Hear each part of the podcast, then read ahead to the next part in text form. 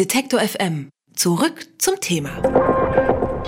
Eine Tablette gegen Kopfschmerzen, ein Hustenlöser und dazu vielleicht noch ein Antibiotika, die der Arzt verschrieben hat. So kann bei einer handelsüblichen Erkältung schon mal ein ganzes Arsenal an Medikamenten zum Einsatz kommen. Doch was viele nicht wissen, ist, dass Medikamente untereinander auch reagieren und damit starke Wechselwirkungen erzeugen können. Wie diese genau aussehen und worauf man deshalb achten sollte, darüber spreche ich nun mit meiner Kollegin Caroline Döhne. Hallo Caro. Hallo Alex. Nebenwirkungen, Caro, die kennt man ja schon bei Medikamenten. Äh, das Ganze heißt hier Wechselwirkungen zwischen den Medikamenten. Was genau versteht man denn darunter und wie sieht das aus? Also eigentlich ist das ziemlich einfach erklärt. Ähm, Wechselwirkungen können immer dann auftreten, wenn es mehr also als ein Medikament ist, also wenn du mehr als ein Medikament einnimmst.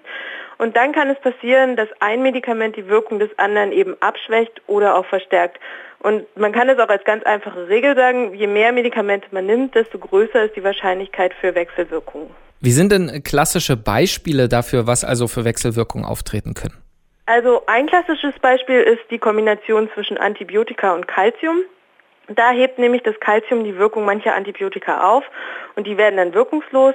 Deshalb sollte man Antibiotika nicht unbedingt mit Milch einnehmen oder auch keine Calciumpräparate gleichzeitig nehmen, also keine Brausetabletten. Ein anderes und vielleicht auch ein bisschen gefährlicheres Beispiel ist die Wechselwirkung zwischen dem Gerinnungshemmer Mancomar und pflanzlichen Johanniskrautpräparaten.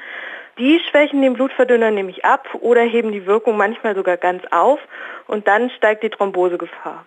Und auch die Grapefruit, das ist so ein Obst, mit dem man nicht alle Medikamente einnehmen sollte.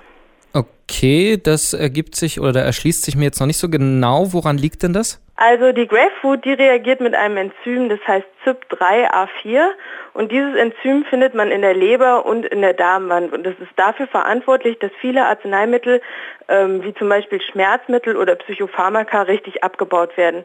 Man muss sich das so vorstellen, dass von vielen Tabletten, die wir ja nun nehmen, nur ein Teil der Dosis ins Blut kommt und das liegt unter anderem an diesem CYP3A4-Enzym. Das baut die Tabletten nämlich schon im Dünndarm ab und wenn jetzt die Grapefruit ins Spiel kommt, dann heften sich die Inhaltsstoffe der Grapefruit an das CYP3A4 und schalten es aus. Und so gelangt viel mehr Wirkstoff als geplant ins Blut und das kann dann entsprechend starke Nebenwirkungen verursachen. Diese Nebenwirkungen, sind die eigentlich bei allen Menschen gleich oder gibt es da besonders gefährdete Gruppen?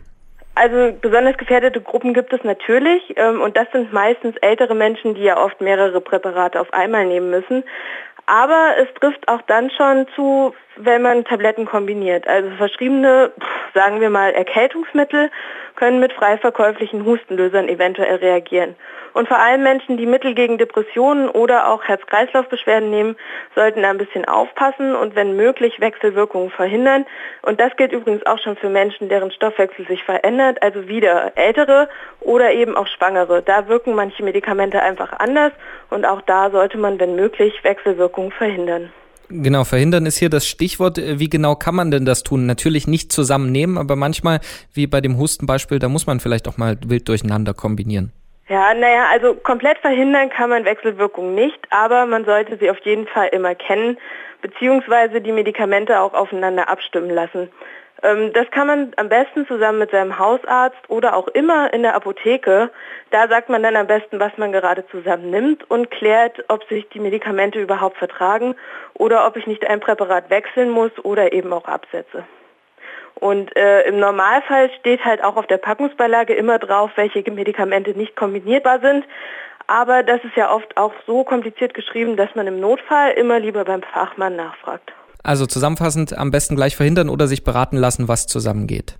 Genau, und es gibt halt auch einfach so ein paar Regeln, die man im Kopf behalten kann. Also wenn ich mehrere Medikamente nehme, dann schreibe ich die auf und zeige sie meinem Arzt oder Apotheker. Ähm, wenn ich ein neues Medikament verordnet bekomme, dann sollte ich offenlegen, welche Medikamente ich sonst noch nehme. Und das fängt bei der Pille zum Beispiel schon an, da manche Medikamente die Wirkung aufheben können. Und wenn man sich unsicher ist, einfach in der Apotheke nachfragen und sich im besten Fall sowas wie eine Stammapotheke suchen.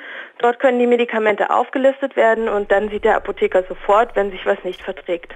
Nicht alle Medikamente vertragen sich problemlos miteinander und über die Wechselwirkung und wie man sie am besten vermeiden kann, darüber habe ich mit meiner Kollegin Caroline Döhne gesprochen. Danke, Caro. Bitteschön. Alle Beiträge, Reportagen und Interviews können Sie jederzeit nachhören im Netz auf detektor.fm.